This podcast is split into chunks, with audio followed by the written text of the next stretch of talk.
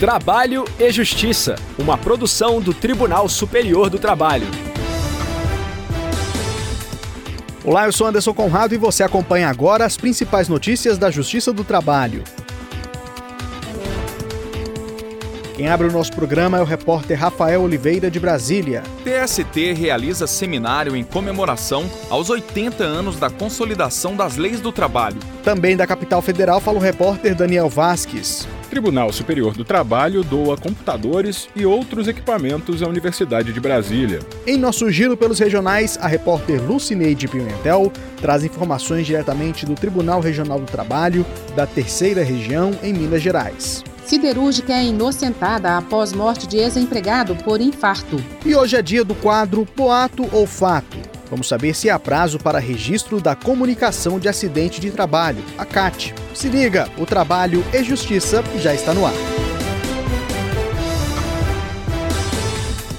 A democracia e as relações de emprego e de trabalho no Brasil foram debatidas no seminário 80 anos da CLT, Dignidade e Justiça Social. O repórter Rafael Oliveira acompanhou o evento e traz mais informações. Perspectivas e processo histórico das relações de trabalho, proteção ao trabalhador, direitos humanos, gênero e raça. Esses foram alguns dos temas debatidos no seminário 80 anos da CLT Dignidade e Justiça Social. Professores, membros da sociedade civil e autoridades dos três poderes participaram das discussões. Para o ministro do Tribunal Superior do Trabalho, Vieira de Melo Filho, a busca por um país melhor para todos depende da existência de trabalho digno. Nós precisamos ter um país inclusivo, um país justo, um país eco, para que todos tenham oportunidade e que as famílias sejam estruturadas a partir do reconhecimento do trabalho humano, da dignidade, para que elas possam construir os seus futuros. A desembargadora Sayonara Grilo Coutinho enalteceu a contribuição social dada pela consolidação das leis do trabalho ao trabalhador brasileiro. A magistrada reforçou que não existe justiça social sem garantia de direitos. Vida longa a CLT. Esta é a súmula vinculante nossa, proposta pelo ministro Lélio Bentes, que celebra os 80 anos da nossa consolidação. A consolidação, ela reflete o direito do trabalho. E, portanto, nós estamos aqui para mostrar o nosso mistério na perenidade e na necessidade de uma atualização da CLT, para que ela possa seguir ou retomar a sua função de fazer justiça social. Ponderação semelhante fez a diretora-geral do Arquivo Nacional, Ana Flávia Magalhães Pinto. Para ela, a CLT exerce um papel libertador na história do Brasil e do trabalho.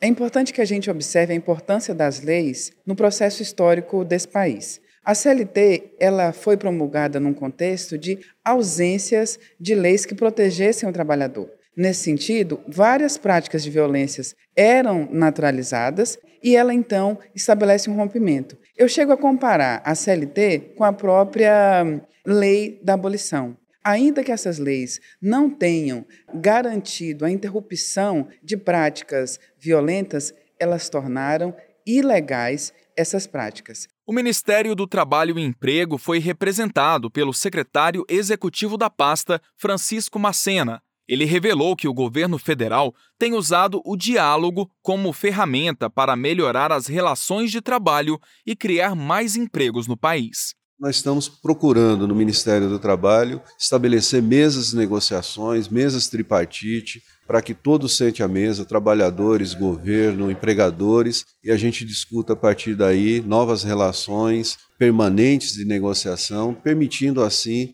não só a segurança jurídica, mas também que a gente possa garantir empregos formais no Brasil. Computadores e outros equipamentos foram doados à Universidade de Brasília pelo Tribunal Superior do Trabalho. A assinatura do termo de doação ocorreu na sede do TST. Saiba mais com o repórter Daniel Vasques. Foram doados mais de 1.600 equipamentos de informática, como computadores portáteis, monitores de vídeo, entre outros itens. O presidente do TST e do CSJT, ministro Lélio Bentes Correa, enalteceu o papel da educação como ferramenta para a redução das desigualdades sociais. Mediante a reafirmação do compromisso da sociedade brasileira com o conhecimento, com a ciência e com a educação, nós efetivamente seremos capazes de produzir uma sociedade melhor, mais justa e equitativa. A reitora da Universidade de Brasília, Márcia Abraão Moura, explicou que o material vai auxiliar estudantes de baixa renda que estudam na UNB. Essa doação representa muito para a nossa universidade. A Universidade de Brasília é uma universidade que tem incluído cada vez mais estudantes com vulnerabilidade socioeconômica e nós vamos privilegiar esses estudantes para receberem esses equipamentos e certamente vai fortalecer a nossa universidade e também a permanência desses estudantes na Universidade de Brasília. Na ocasião, Márcia Abraão Moura foi presenteada com um exemplar da Consolidação das Leis do Trabalho e condecorada com a medalha comemorativa aos 80 anos da CLT. O professor Abimael Costa, decano de administração da UNB, que também esteve presente no evento, recebeu um livro sobre os 80 anos da Justiça do Trabalho. Giro pela Justiça do Trabalho. A Justiça do Trabalho em Minas Gerais absolveu uma siderúrgica do pagamento de indenização por danos morais à família de um trabalhador morto após infarto. Conforme decisão da quinta turma do Tribunal Regional do Trabalho da terceira região, a empregadora prestou socorro ao trabalhador e não cometeu ilegalidade. A repórter Lucineide Pimentel conta os detalhes do caso pra gente. A família da vítima alegou ter ocorrido negligência da empregadora na prestação de socorro. Para os filhos, a conduta teria contribuído para a morte do trabalhador. Na versão deles, ao carregar um carrinho de carvão, o pai sentiu mal-estar com fortes dores no coração e falta de ar. Disseram que o superior imediato não tomou providência e que o obreiro permaneceu na empresa sem atendimento médico por duas horas, o que teria agravado o quadro do infarto e levado a óbito. Os filhos afirmaram ainda que, embora não houvesse viaturas do SAMU disponíveis no momento em que o empregado começou a passar mal, a empresa não possuía ambulatório para o atendimento dos trabalhadores do turno de 0 a 6 horas. Não havia também no local veículos disponíveis para eventualidade de alguém necessitar de socorro. Para o desembargador relator Oswaldo Tadeu Barbosa Guedes, as provas reunidas não sinalizam a omissão de socorro da empresa ou socorro postergado do trabalhador. Segundo o relator, a NR18 do Ministério do Trabalho estabelece a obrigatoriedade de se manter ambulatório em canteiros de obras com 50 ou mais trabalhadores, sendo aplicável especificamente à indústria de construção, o que não é o caso da empresa. Boato ou fato? Menina, o que, que houve com o seu braço? Eu caí da escada quando estava limpando a janela da empresa em que eu trabalho. Ele está assim inchado desde ontem. Tá doendo muito. Nossa, tem que tomar cuidado, pode ter quebrado. Já procurou um médico? Já sim. Ele descartou fratura, mas é possível que eu tenha que fazer uma cirurgia.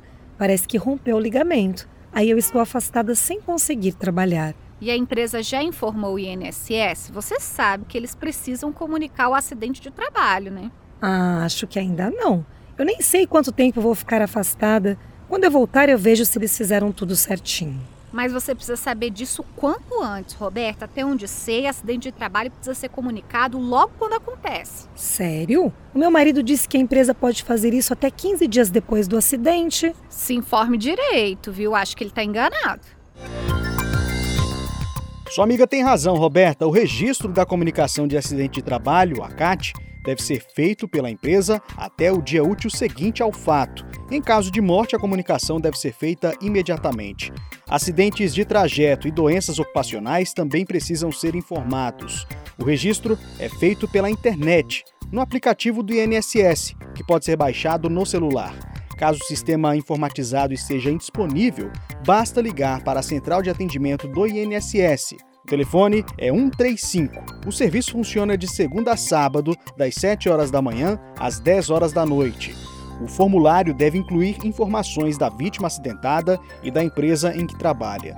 Também devem ser fornecidos dados sobre o acidente, atendimento médico e caso haja ocorrência policial. Após o preenchimento, o formulário deve ser enviado e impresso em quatro vias. Uma delas deve ser entregue ao INSS e outra ao trabalhador que sofreu o acidente ou ao dependente.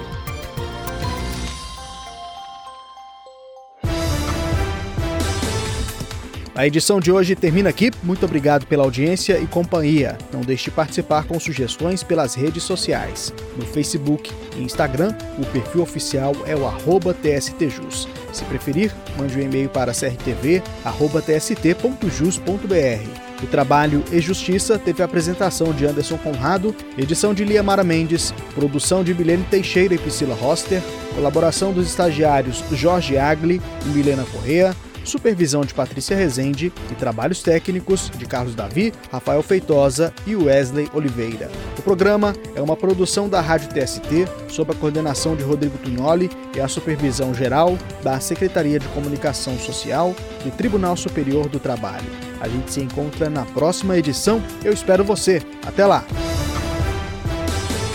Trabalho e Justiça, uma produção do Tribunal Superior do Trabalho.